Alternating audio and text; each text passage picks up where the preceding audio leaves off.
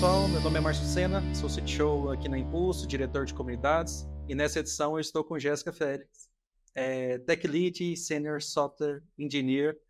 Jéssica, é um prazer recebê-la aqui no podcast. Eu queria Obrigada. saber, antes da gente começar, como você está, de que cidade você está falando.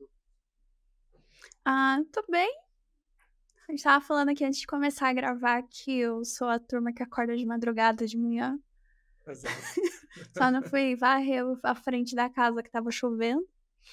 Eu moro aqui em São Paulo e eu moro numa região muito boa de morar. Fica até a dica para quem acha que São Paulo é um lugar tóxico de morar, não é? Tudo depende de onde você está. Eu moro Sim. entre a Zona Leste e o Alto Tietê. Tô aqui desde que eu nasci. Eu amo essa região. Que tem um trem aqui perto. Aí você pega o trem, vai pro centro da cidade, resolve teus problemas. Ah, mas fica uma hora. Fica, mas tudo é longe de São Paulo. Às vezes quem mora no centro demora uma hora para chegar em algum lugar. Sem dúvida nenhuma. É uma, uma hora, e eu tô falando, eu tô em Anápolis, próximo de Goiânia, entre Goiânia e Brasília, e uma hora para chegar em, em, no centro da cidade é luxo. É, estando em Goiânia, em Brasília, em São Paulo. Então tá, tá bem localizado. E assim, apesar de eu nunca ter morado em São Paulo, eu amo visitar São Paulo. Eu amo passar uma semana em São Paulo, é, principalmente. Tá certo, eu, a gente escolhe o lugar que a gente quer ficar, muito em volta do que a gente quer fazer na cidade. Mas São Paulo, assim, acho que é um. É diferente de qualquer lugar do Brasil, porque é literalmente uma cidade que é viva 24 horas, né? É, o Rio não é assim, Brasília não é assim, é, Natal não é assim, Goiânia não, não é assim, qualquer Florianópolis que eu já visitei, Porto Alegre, são cidades que elas têm um, um fuso ali de um funcionamento de 20 horas, uhum. é, a, até meia-noite as coisas ainda acontecem, mas São Paulo não, São Paulo você pode comer, eu quero comer sushi e minha parceira quer comer sanduíche às três da manhã, é isso, a gente vai achar um lugar, inclusive, que serve essas duas coisas em São Paulo às três da manhã. Né? é, aqui onde eu moro não tem isso, né? Mas. Mas, mas você tá a uma hora de tudo isso. Sim, foi, foi a minha escolha. E, nossa, eu tô aqui desde que eu nasci. Adoro morar aqui. Massa, massa. Eu, eu confesso que eu tenho duas perguntas que me deixam mega constrangidos e eu custo responder, que é e eu nunca vou conseguir falar isso que você falou, que é eu moro eu não sei de onde você é, eu tenho uma dificuldade para responder de onde eu sou, porque eu já morei em tanta cidade é diferente. É, e a outra pergunta é qual é o seu nome? E aqui eu estou muito satisfeito em falar Márcio Sena, mas dependendo onde eu vou, vou falar que eu sou o Vinícius, porque na minha família inteira todo mundo me conhece por Vinícius. Márcio é meu pai. Eles tiveram a grande ideia de pôr o primeiro nome igual, mas os outros não. Então isso me gerou uma, uma crise de identidade que eu ainda tento resolver pós 30 anos. mas, mas vamos falar sobre você, sobre a sua carreira, Jéssica, que é, é incrível, eu já te seguia há algum tempo, é, já sigo os seus conteúdos, e é um pouco disso que a gente vai falar também. Uhum. É, eu não sabia, depois conversando antes aqui da gravação, da sua jornada, é, o quanto ela é densa e ao mesmo tempo curiosa. e a minha pergunta é: o que é que te fez é, entrar na área de tecnologia, ser uma desenvolvedora? É, o que, que te levou? Quais foram as suas inspirações aí para você chegar até aqui? Uh, bom, acho que a primeira coisa de todas é que quando eu estudava, eu gostava muito de fazer tudo. Então, foi uma coisa tipo, ah, o que, que você gosta mais de fazer? Eu gostava de fazer tudo. Eu fazia trabalho dos meus colegas na escola, por exemplo. Ah, gente, se isso é errado ou se é certo, eu não sei. A gente estava em 2009 e eu morava aqui longe de tudo. Já passou, os professores não estão nos ouvindo? Não, mas eu, eu procurava fazer uma coerência nos trabalhos. Era só trabalho de pesquisa, né? No fim das contas, a prova é isso que tinha que fazer. Boa. Mas para mim era bom porque eu estudei bastante, né? Eu, eu sempre gostei muito de trabalhos que me pagam para estudar. E ao longo da minha carreira inteira eu sempre fiz isso. Eu adoro trabalhos que eu sou paga para estudar. E eu comecei a trabalhar com segurança do trabalho E eu achava aquilo maravilhoso, incrível. E eu pensei de estudar engenharia civil, porque o meu objetivo primeiro era ser é, engenheira do trabalho. Uma coisa que a gente de TI provavelmente não faz ideia nenhuma do que se trata. Mas eu achava aquilo maravilhoso. Obviamente eu é aquela consegui. pessoa que manda a gente colocar. O EPI. É, é, exatamente, o EPI. E que depois da obra pronta, ele também vai brigar com a gente se a gente não colocou aquele corrimão no lugar certo.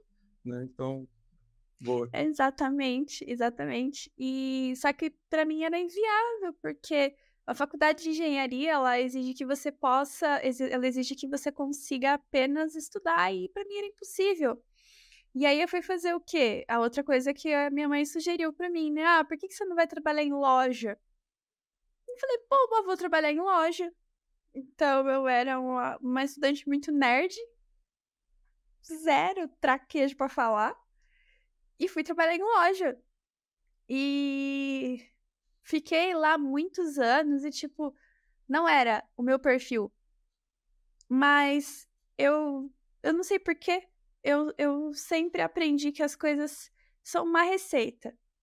Se você consegue juntar os ingredientes, se você tem um modo de preparo, você consegue fazer. Óbvio que vão ter pessoas que vão fazer do olho, que não precisa das medidas, que vão até fazer melhor que você, mas a ideia não é se preocupar em ser o melhor. A ideia é se preocupar em você consegue fazer com excelência. Tá ótimo. É isso que importa. Você pode não ser a pessoa que nasceu para fazer aquilo, mas você sabe fazer com excelência. Esse é meu ponto. E eu fiquei nesse mercado, Márcio, por oito anos. Lá eu sustentei minha família, é, eu dei muito conforto para ela, eu consegui fazer um monte de coisa. Eu fui em show, eu viajei, eu fiz muita coisa. E lá eu mudei muito de área. Eu fui vendedora, eu fui do caixa, eu trabalhei no estoque da loja, eu recebia os valores dos clientes, eu vendia, é, eu cuidava dos vendedores, né? Eu cuidava da loja. Eu trabalhei com criação de coleção, que no mercado não é desenho, é pesquisa de moda, basicamente. Sim. O que a gente faz é comprar a revista estrangeira, ver ali o que faz sentido para as pesquisas, né? É, mandar fazer, e é isso. Trabalhei com isso, eu também já fui, é, já fui personal stylist, que é aquela coisa lá do Esquadrão da Moda, mas sem glamour. Sem o cheque de 16 mil reais. é o que a gente pode gastar. E aí eu fui uma vez numa loja onde eu trabalhava, que era uma rua aqui em São Paulo, que é a Rua da Moda, que é o Oscar Freire, que é uma rua muito chique, né? É, e eu vi uma loja que a, a loja, você não tinha ninguém te atendendo. Você entrava na loja, você escolhia as coisas no computador. Se você quisesse provar, vinha uma pessoa para te mostrar o tamanho, você provava. Zero vendedor. E aí você levava, você ia embora, pagava suas compras e as suas compras chegavam na sua casa. E eu achei aquilo assim incrível. E aí eu comecei a perceber que o meu trabalho na parte de vendas, que era onde dava dinheiro, né? Porque criação de moda não dava dinheiro, dá dinheiro para quem é dono, não para quem trabalha. Falei, cara, meu trabalho vai pro vinagre, muito em breve. Eu vou ser substituída. O meu salário alto hoje, que eu tinha um salário muito bom, é... eu tô comentando isso porque às vezes o pessoal que é vendedor, quer dizer, que é de TI, acha que só existe salário alto na área de TI. Não mesmo. E não. Eu fui não equalizar mesmo. meu salário com o que eu ganhava antes faz pouco tempo. Eu posso te dizer que eu fiquei uns quatro anos, quase cinco anos, e eu não tinha equalizado o salário que eu perdi quando eu migrei de área. Só, só para fazer essa pontuação. Boa, boa, boa. e aí, eu pensei, cara, eu preciso ser a pessoa que constrói essas coisas. Como que eu faço isso? E, e ninguém podia responder essa minha pergunta. E aí, para minha sorte, é, eu saí com um rapaz que ele era desenvolvedor. E esse rapaz sabia me responder essa pergunta. A gente namorou, inclusive, eu posso dizer que ele foi o, o responsável por eu ter começado a entrar na área. Mas... E, e foi por isso, porque eu estava em outra área e eu vi que naquele momento, para o que eu fazia, fazia sentido fazer movimentação. Boa. Então, foi por isso. Eu gosto é uma... bastante da área. Bacana. Essa é uma, uma maturidade incrível. E que, assim, eu estou sempre conversando com profissionais para entrar um dos meus times, ou até mesmo é, nos times aqui da Impulso. E, e, assim, é um mega desafio. Acho que as pessoas entendem da bolha tech que existem excelentes remunerações fora de tecnologia, existem, e, e, em profissões que, inclusive, nós duvidamos, mas que to... há muitas profissões, não vou falar todas, mas muitas profissões, você consegue ser um especialista, você consegue ter valor, você consegue se destacar e, consequentemente, ter uma boa remuneração ou uma remuneração que, que esteja muito próxima né, do, do das, de, de devs, de tech leads e tudo mais. É, um outro ponto é, eu, eu, tenho várias pessoas, conheço de, de muito perto, assim, e que estão inclusive nos meus times, pessoas que fizeram a transição. Depois de uma carreira consolidada, é, eles, eles ganhavam bem, e aí esse, para mim, é um nível de maturidade financeira, inclusive, mas mental ali também, muito grande, que é você abrir mão de uma certa remuneração para você falar assim, daqui quatro, cinco anos, é, é, um, é um salto de fé, de fato. Sim. Porque isso pode não acontecer, né? É, e aí você fala assim, eu, eu, eu, vou deixar de ganhar isso, eu tenho uma reserva financeira, porque você sai de uma, de uma carreira consolidada, de vendedora, é, vendedores muitas vezes ainda têm comissões, comissões que, que, dão aqueles upgrades bacanas ali durante um mês. Sim. E você vai para uma área que você, na melhor das hipóteses, você é um júnior, se não for um iniciante. Você né? não é nada e, ali. É, então, assim, você você tem uma, uma, grande dificuldade. E ter essa maturidade é bem bacana. Mas olhando é, pelas nossas conversas e olhando é, o que a gente trocou ali de informação, assim, eu até brinquei com você, né? Assim, você tem, eu acho, uns 64 anos é, de experiência ali, porque tem, tem muito. E é bacana ver que de um relacionamento que você teve, é, frutificou aí um, um, desejo que talvez você não seria tão forte o suficiente para você abrir mão. Que, que bacana, que bacana.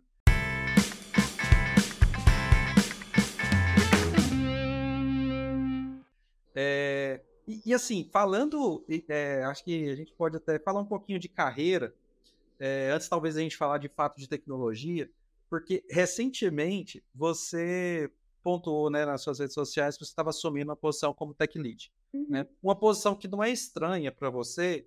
É, eu lembro até num relato que você falou, não, no, no projeto do, do Lacrei Saúde, né? Isso.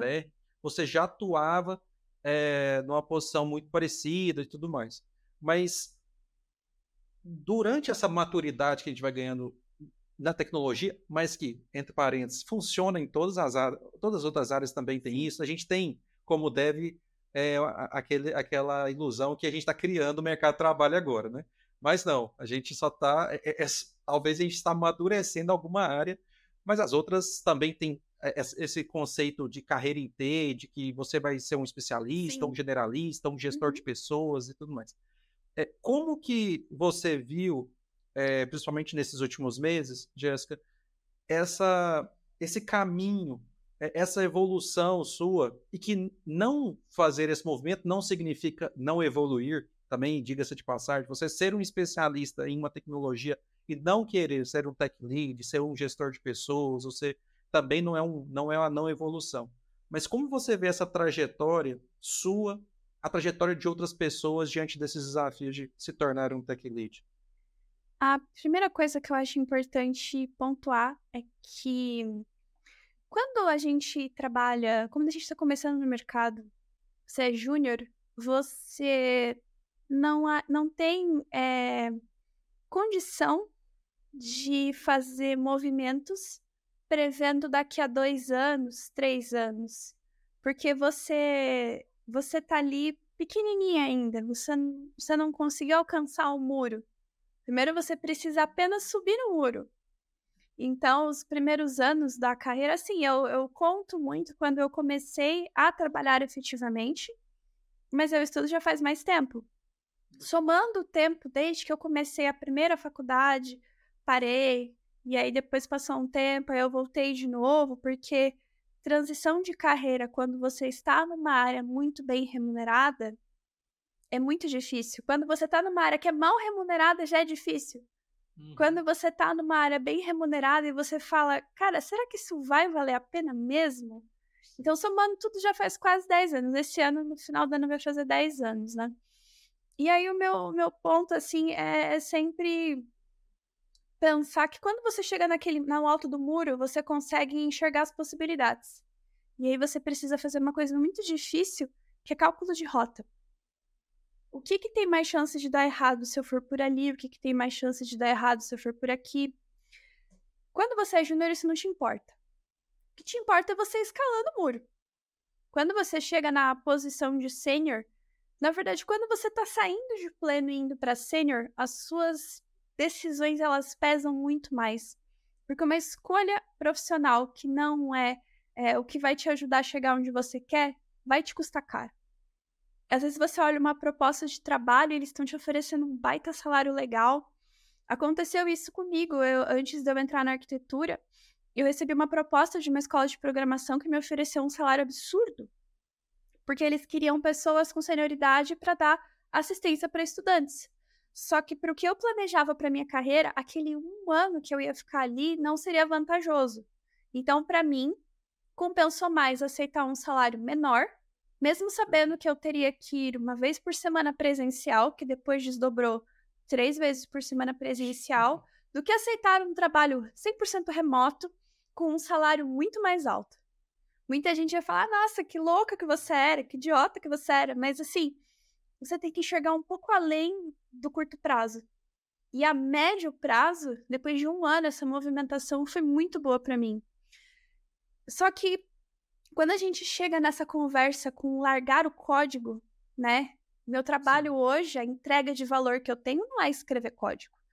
Ah, dá um pouco de desespero, dá uma síndrome de eu não sou bom se eu não estou escrevendo código. Te entendo. É uma, uma, uma eu não sou útil, né? É, então, é uma insegurança que a gente tem, que a gente. E aí ela vem muito com viés cognitivos. A gente tem na nossa cabeça viés. Todo mundo tem, eu tenho, eu... todo mundo tem. Isso ajuda a gente a conseguir pensar mais rápido nas coisas. É como se fosse o, o cache que a gente tem, o cache que a gente tem lá na nossa cabeça. Quando você pensa em desenvolvedor, em pessoa que trabalha com tecnologia, você tem muito aquela ideia do ah, a pessoa de negócio não faz nada porque o meu gestor não ajuda em nada. São pessoas que têm salários inflados e não fazem nenhum tipo de entrega. Ah, porque o dev, aí você lembra da pessoa que trabalha no open source, você lembra das pessoas que palestram em grandes eventos, e são pessoas técnicas, e, e, e a gente quer ser essa pessoa porque essa pessoa tem prestígio no nosso meio. E, e a gente está muito orientado dentro de uma bolha onde esse tipo de situação tem prestígio. Mas isso é um problema da gente analisar as coisas só sobre uma vértice. Teu código pode ser incrível, mas ele agrega valor no mercado, ele agrega valor na empresa? Hoje eu entendo que não. Então, é outro ponto importante para se analisar. Você pode ser a pessoa desenvolvedora mais incrível da empresa. Você é funcionário. Você sempre vai trabalhar para enriquecer outra pessoa.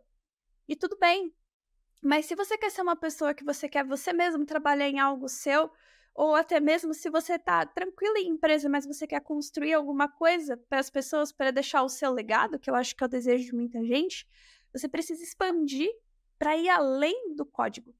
E aí eu acredito que a experiência como líder técnico faz muito sentido, porque você vai passar a ter contato com outras coisas, com outros pontos que você não conhece você vai aprender a falar com área de negócio, você vai aprender evaluation, você vai aprender gestão de times, você vai aprender uma série de coisas que quando você quiser ter algo seu, vai ser uma característica importante.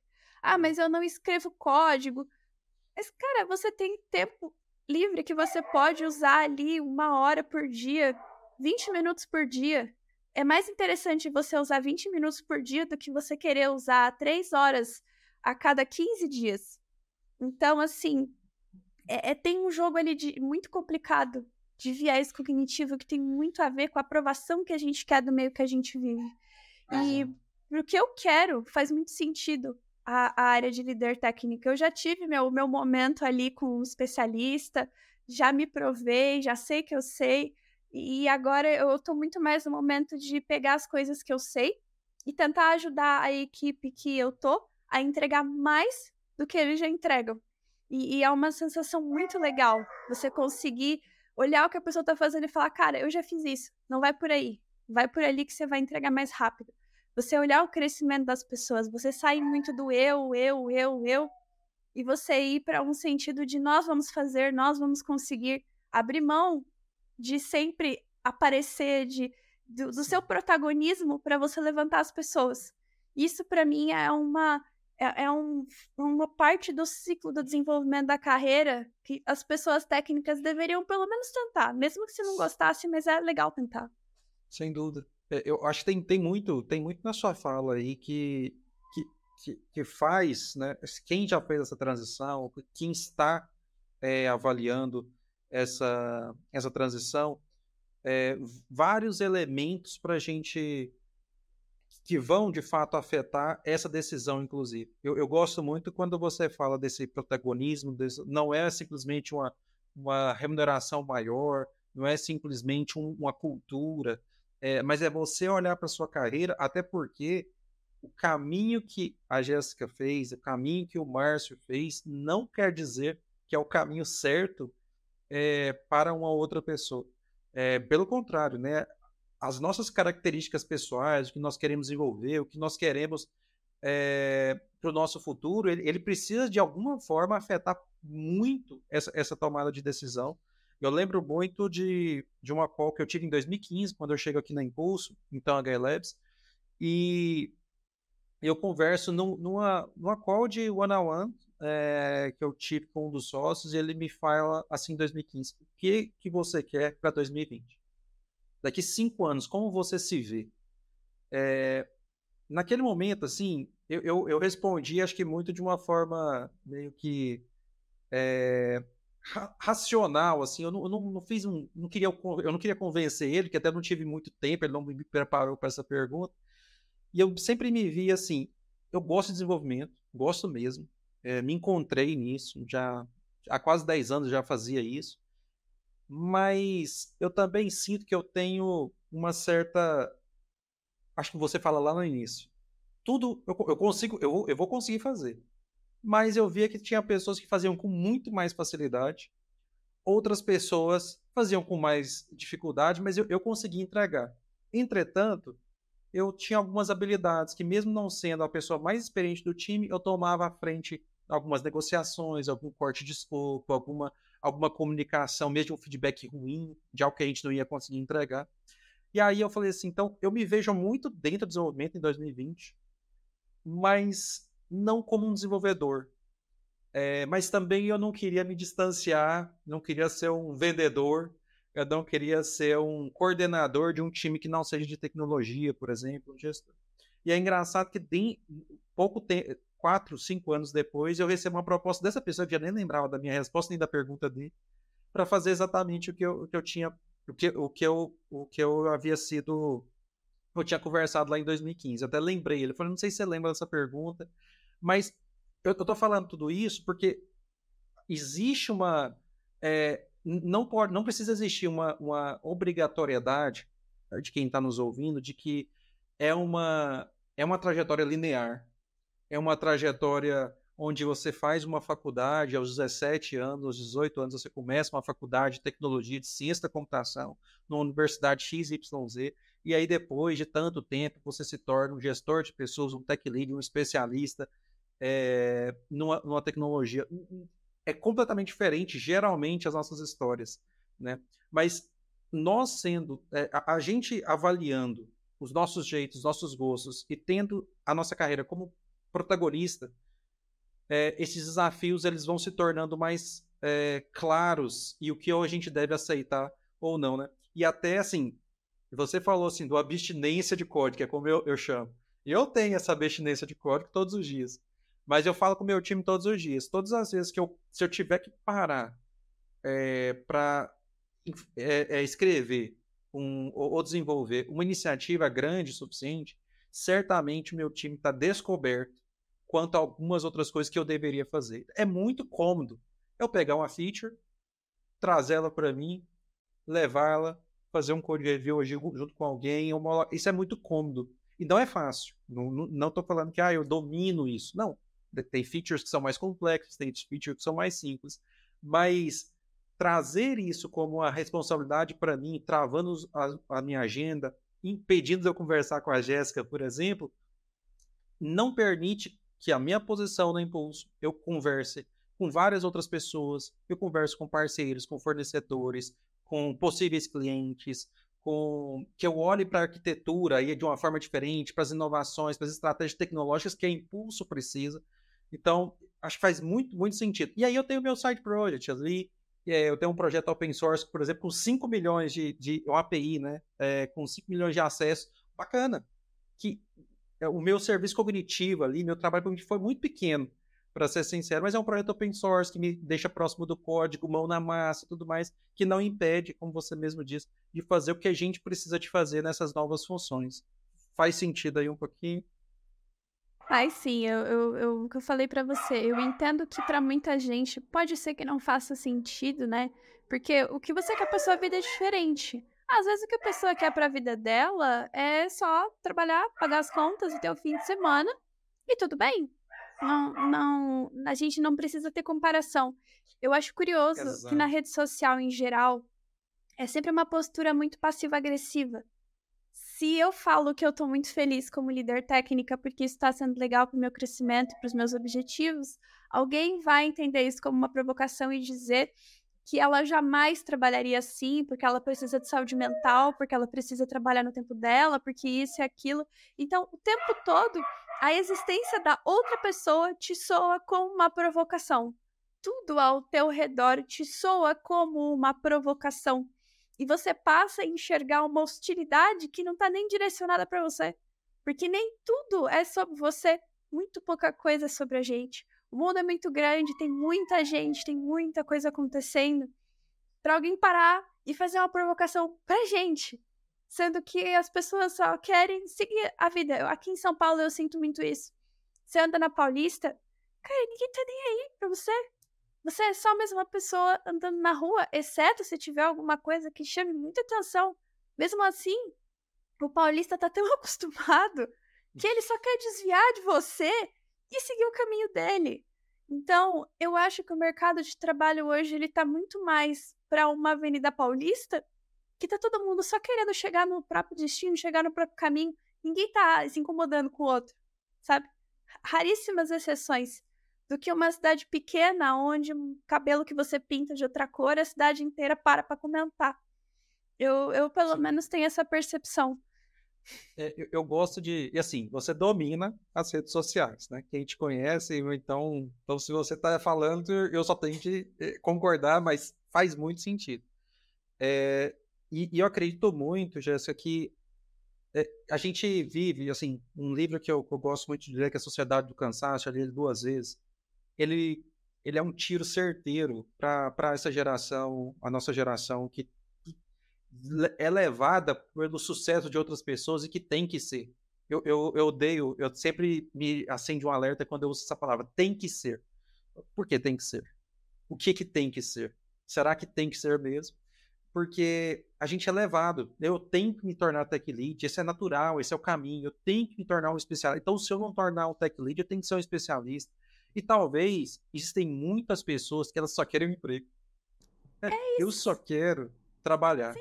Eu só quero entregar, entregar um resultado ali e vou sábado surfar. Eu não sei o que é isso, tá? Eu como um goiano, eu não sei o que é surfar, mas é o que ele gosta de fazer é, eu vou andar, eu vou andar de skate, eu vou fazer. É isso, eu vou ficar com os meus filhos, eu vou, vou virar a madrugada olhando para os meus filhos. o que eu mais amo é parentalidade, é, é os meus gatos, é os meus cachorros e tudo mais. Então, a gente. É, é, a, a, rede social, ela repele todo esse. Até porque o algoritmo não performa bem. Isso. O, que o algoritmo performa bem é você tem, é o tem que. É, diferente disso está errado, diferente disso é ridículo, é idiota. Né? Então, eu gosto muito. Gosto muito dessa. Quando a gente coloca. É, é, muito, é, é, é muito pouco sobre nós. Tudo que, que é gerado de conteúdo, de, de, de viralização. E, e aí, às vezes, a gente. Acreditar que é tudo sobre nós faz com que a gente perca a nossa própria identidade de olhar para nós quando a gente tem que olhar de fato, né? Que é a nossa carreira, que é o que a gente gosta de fazer, que é os nossos hobbies. Eu tenho um Fusca 74 que ele me dá mais, eu penso todas as semanas em vendê-lo. É, eu falei assim, eu preciso vender ele, eu acho que eu não, não posso ter ele.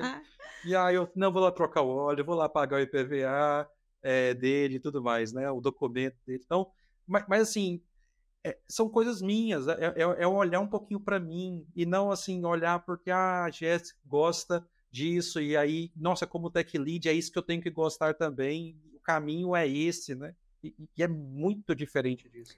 Eu acho, mas que às vezes o que falta é. Eu vou falar em nome próprio. Eu não sou psicóloga, não sou pesquisadora, é só falando de mim mesma. Os círculos de amizade influenciam muito no que você prioriza na sua vida. Se você tem um hobby, tipo, ah, eu gosto de tocar, e você tem uma mini banda, ou se você tem amigos que gostam disso, e você convive com eles, é mais fácil você conseguir aceitar o quanto é importante você ter o seu tempo livre do que você tentar priorizar alguma coisa que você faz sozinho, sendo que todos os seus amigos estão num outro ritmo que você não está. Então, por exemplo, é... ah, eu gosto muito de corrida, mas eu não tenho uma rede que acha isso legal, eu não tenho amigos que compartilham isso comigo. Então, na minha cabeça, isso é uma coisa que vai perder importância, mesmo sendo uma coisa que eu gosto. A falta de contato com pessoas diferentes faz a gente ficar infeliz. A gente deixa de se priorizar para a gente poder se encaixar, porque seres humanos são bichos sociais. Faz sentido para a gente esse, essa troca. Então, muitas vezes, uma coisa que ajuda é ter novos amigos, conhecer mais pessoas, para mim, isso era um desafio muito grande, porque quanto mais tempo eu fico dentro de casa, mais tempo eu quero ficar dentro de casa. Quanto mais eu fico isolada, mais eu quero ficar isolada. Eu acho que a gente acostuma muito bem com a solidão, porque a solidão é perfeita. A solidão ela, ela permite que você tenha é, que você não use filtro social, que você não tenha necessidade de ter máscaras sociais, que você possa ter contato com as suas opiniões fortes e você passa a não saber mais como filtrar isso para conversar com as pessoas. E se você tem ferramentas que ajudam você a reforçar suas crenças, que no caso a internet, não falo de rede social, é um pensamento muito pequeno achar que a culpa é da rede social. A questão é que a gente tem muita informação, essa informação ela tem um ganho para ser veiculada e é muito do interesse da internet manter a gente ali. Internet, esquece a rede social. Se acabasse todas as redes sociais hoje, nesse momento, as pessoas continuariam do mesmo jeito que elas estão. Porque a televisão já faz isso com elas, a internet já faz isso com elas, o YouTube já faz isso, é, a música já faz isso, é, é, uma, é uma questão muito mais profunda do que a culpa na rede social. E, e aí, se você fica tão ali preso sempre na, na confirmação das coisas que você acredita, você passa a não ser mais você. Mas você passa a ser o conjunto de crenças que você adotou uma, e aí é igual piolho. Pega um, chega em casa, eles procriam, e a hora que você vê, já tem muitos, né? E para você tirar é muito difícil. Porque é muito, muito difícil você tirar piolinho da cabeça de criança. Eu tinha muito quando eu era criança. Minha mãe passou tudo na minha cabeça. Passou pinga, passou bombril, passou. Nossa, passou tudo na minha cabeça. e não sai. Porque você tá tentando re resolver um problema na superficialidade. Não vai resolver. Então, é, eu, eu atribuo muito a esse fato, sabe? É, a, a gente tá muito preso ao mesmo. Se você sai conversar com outras pessoas, vai fazer uma aula de alguma coisa presencial, vai falar com pessoas presenciais, mas que sejam poucas. E isso já ajuda você a entender se o que você quer é o que você quer mesmo ou se é o que as pessoas fazem você achar que você quer. Perfeito, perfeito. E, e, e assim, acho que tem um ponto, é, a gente está no meio de tecnologia. É, por mais que a gente não está codando, mas a gente está no dia a dia a gente está envolvido, é envolvido de tecnologia, ferramentas de terceiro, integrações, arquitetura. É, olhando isso, Jéssica, é, a internet, não vou falar as redes sociais agora, hein? a internet, ela, especialmente a nossa bolha tech ali, ela, ela sempre início de ano, não passou carnaval ainda, então ainda é iniciando. É, dizem que até dia 30, eu aprendi no É de Casa da Globo, fazer propaganda aqui para o da Globo, né? que até dia 31 de janeiro a gente pode falar é, Feliz Ano Novo. Então, é, tendo em vista isso, e agora eu tô, eu tô enrascado, porque esse, esse, podcast não sai antes do dia 31. Então, não tô dando Feliz Ano Novo para você que está nos ouvindo. Mas a gente sempre fala de que é, é, comum a gente ver conteúdos e o que, que é de hype, o que, que vai acontecer de, é, de, de ferramentas que vão. Ó, isso aqui é promessa para 2024, isso aqui vai acontecer muito em 2024. E aí a portagem de notícia, é as redes sociais, são os nossos fóruns, é, é a, a, o, o, os criadores de conteúdo vão muito nessa direção. É, você está numa, numa, instituição financeira onde o hype é, nem sempre ele é o, o presente ali, mas o que é estável, o que é de fato tem vida longa e tudo mais. Pensando aí um pouquinho é, nessas tecnologias, a gente pode falar do que é legado, do que é, do que ainda não é legado, mas que vai ter muito mercado para 2024. O que que você, é, como tech lead, dos projetos que você que você está envolvida, que que você acredita muito olhando para 2024 que ainda tem muito valor no mercado. E aqui eu nem estou pensando, Jéssica, no que paga bem. Também eu acho que é uma variável muito simplista. O que, que paga bem? De tudo que a gente já falou aqui, a gente simplesmente olhar, não, isso aqui dá remuneração acima de 15 mil. Isso aqui dá remuneração acima de 10 mil. Né, não é, as coisas são muito mais complexas do que isso, e que bom que, que, que são. É, porque tem, tem, o mercado é, é maior simplesmente do que valor, embora seja uma variável mega importante. O que, que você considera, olhando aí para 2024, que ainda tem muito valor, ainda tem muito mercado é, de trabalho, quanto a tecnologias, aí a gente pode falar de ferramentas também, mas de linguagens, de frameworks, o que, que você vê? É, é uma pergunta bem ampla, né? Eu vou tentar responder no que eu tenho mais, mais conhecimento, né? E dos mercados de onde eu já passei. É, a gente nunca vai deixar de ter bugs. Os bugs, eles são o gerador de empregos. Eles nos pagam. e assim, é, então, por mais que a pessoa trabalhe com uma tecnologia que ela pode não achar atraente, porque, ah, afinal de contas, é uma coisa que tá fora do hype, né? Isso não tem importância. É, você tem que deixar o mercado te responder essa pergunta, antes de tudo. Então, eu acho que vale a pena parar uns minutinhos todos os dias e avaliar como é que está o teu mercado, né? O que está saindo de notícia no seu mercado? E assim, embora eu não vou conseguir responder a pergunta para todo mundo, mas pelo menos é um caminho ali que você pode fazer. Eu acredito bastante no comércio, porque a gente tem uma onda que, infelizmente, ela é crescente de pessoas que não conseguem recolocação no mercado. A gente já viu isso acontecer desde a época da pandemia constante crescimento de pessoas desempregadas, de emprego formal, e elas estão migrando para o emprego informal. E aí, dali, quando elas têm condição, elas passam para é, serem pessoas empreendedoras, né?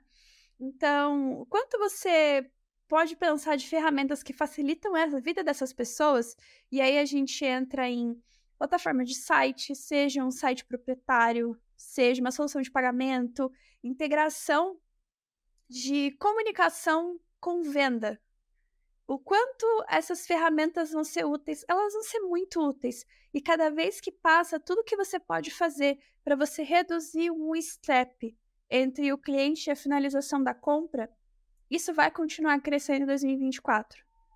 Então, esse é um caminho que eu vejo como um caminho muito promissor. É, uma outra coisa também, as pessoas gostam de se manter muito conectadas. É importante para elas se manterem conectadas por uma série de razões. A gente vive numa sociedade onde tudo é urgente, tudo é rápido, mas você quer manter contato ali com as coisas, né? Você pode ver que as pessoas estão começando a explorar serviços de.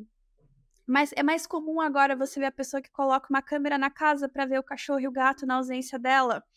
É muito comum as pessoas conectarem ele, é, eletrônicos inteligentes, os, é, a geladeira, a, o ventilador de dentro de casa, elas vão conectando coisas para que elas possam ter um agregado de controle.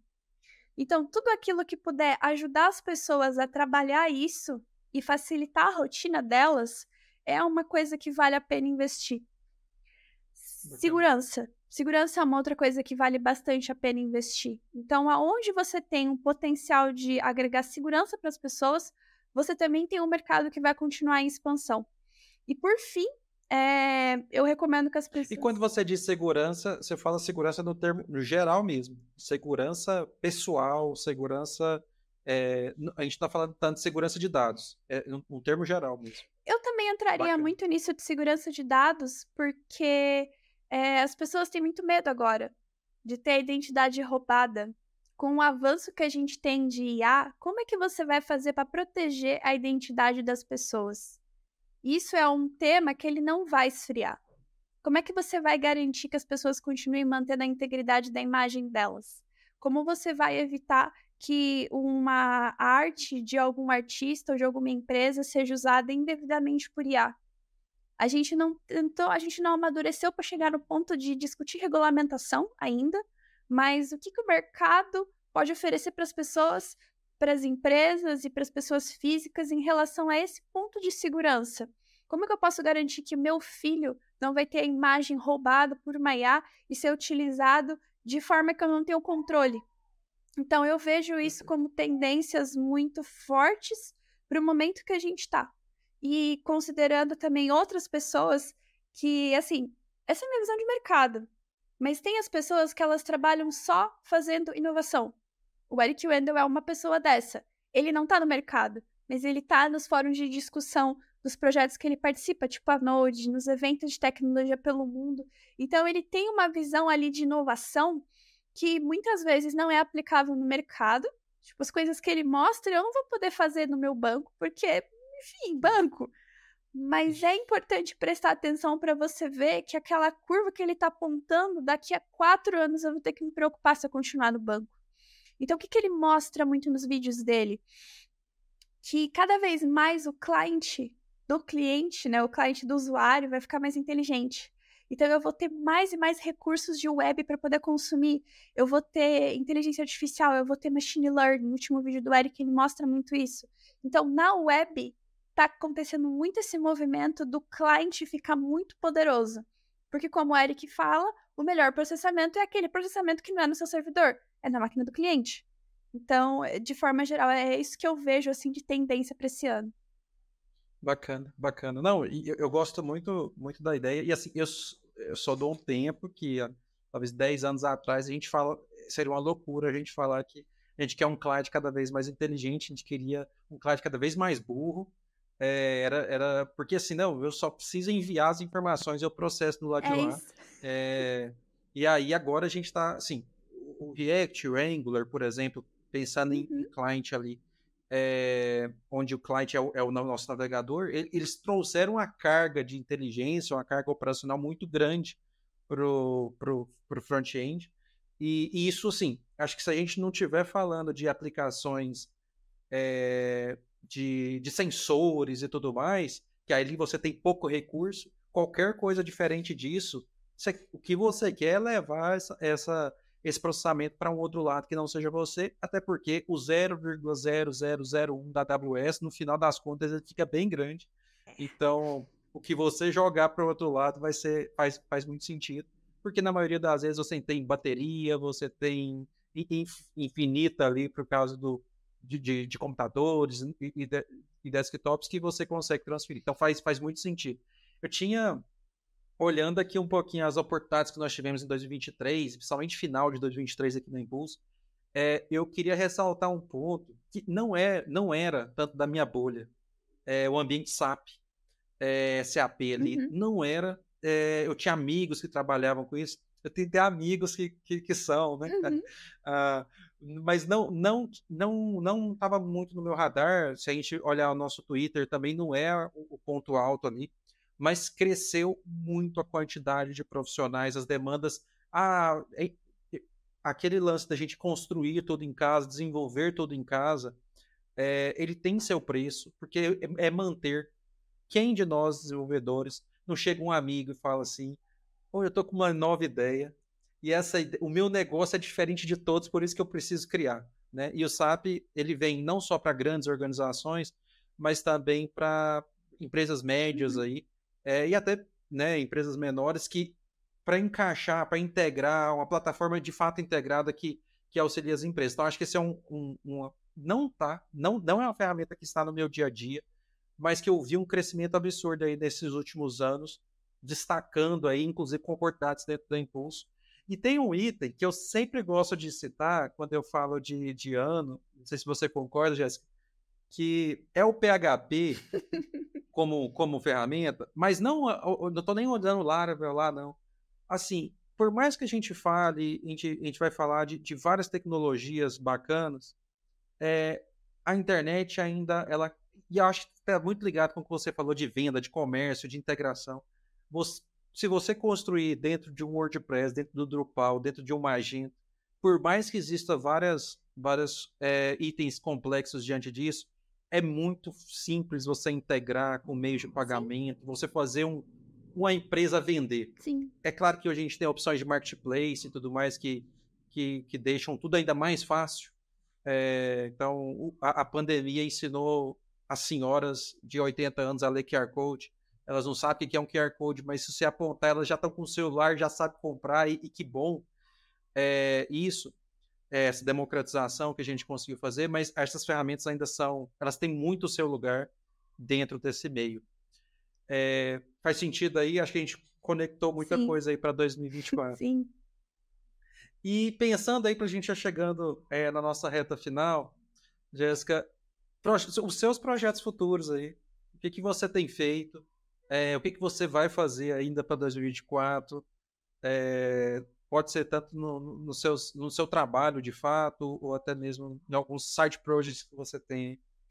Um, eu acho que ano passado eu fiquei muito na aposta do. Ah, eu já estudei bastante, eu já fiz muita coisa, eu quero tentar vender isso de alguma forma, porque eu quero tentar usar esse dinheiro para poder em eventos fora de São Paulo, eu quero poder usar isso para, enfim, é, fazer uma série de coisas que, que rendam conteúdo gratuito, né? E eu percebi que não é uma boa época para você apostar em curso, por exemplo. Acabou, eu, assim, eu posso ser até um pouco exagerada no que eu vou falar, mas eu acho que já acabou esse momento. Quem fez, fez. Quem ganhou, ganhou. Quem já consolidou o nome, consolidou. Você até pode conseguir atender a sua bolha, mas vai ser muito difícil você conseguir passar dela. Porque a gente está muito na, no momento de segmentação. E aí chega uma outra coisa muito difícil, que é a forma que você faz marketing hoje ela é muito desafiadora. Ou você cai na fórmula básica que todo mundo segue, de X coisas que todo X deve saber, é, tais coisas que você precisa aprender hoje se quiser manter seu emprego, né? A, o tal do clickbait.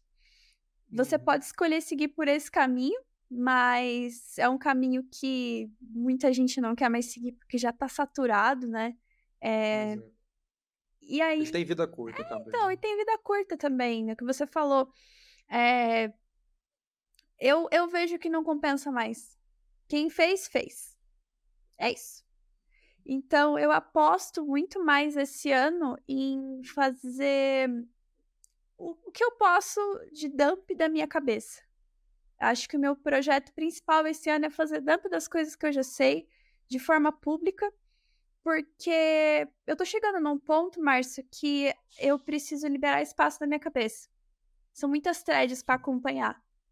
Eu não vou conseguir dar conta de ficar represando tudo na minha cabeça. Eu preciso abrir mão para poder conquistar mais. Então, esse é o meu, meu projeto público preferido esse ano. Eu já até comecei ele, que é fazer um dump do que eu sei. O que eu sei sobre JavaScript que eu posso, tipo, descarregar. E se daqui a um ano eu precisar voltar a trabalhar, eu só vou acessar ali, ler, vai voltar, porque uma vez que você guarda uma coisa, se você relembra com as palavras certas, você volta. Então, esse é meu plano. fazer dump de JavaScript, dump de arquitetura, para eu poder prestar atenção em outras coisas, sem ter medo de esquecer como fazer. É, a Lacrei, que é a ONG que eu sou voluntária, hoje, na data de hoje, fez o primeiro lançamento público.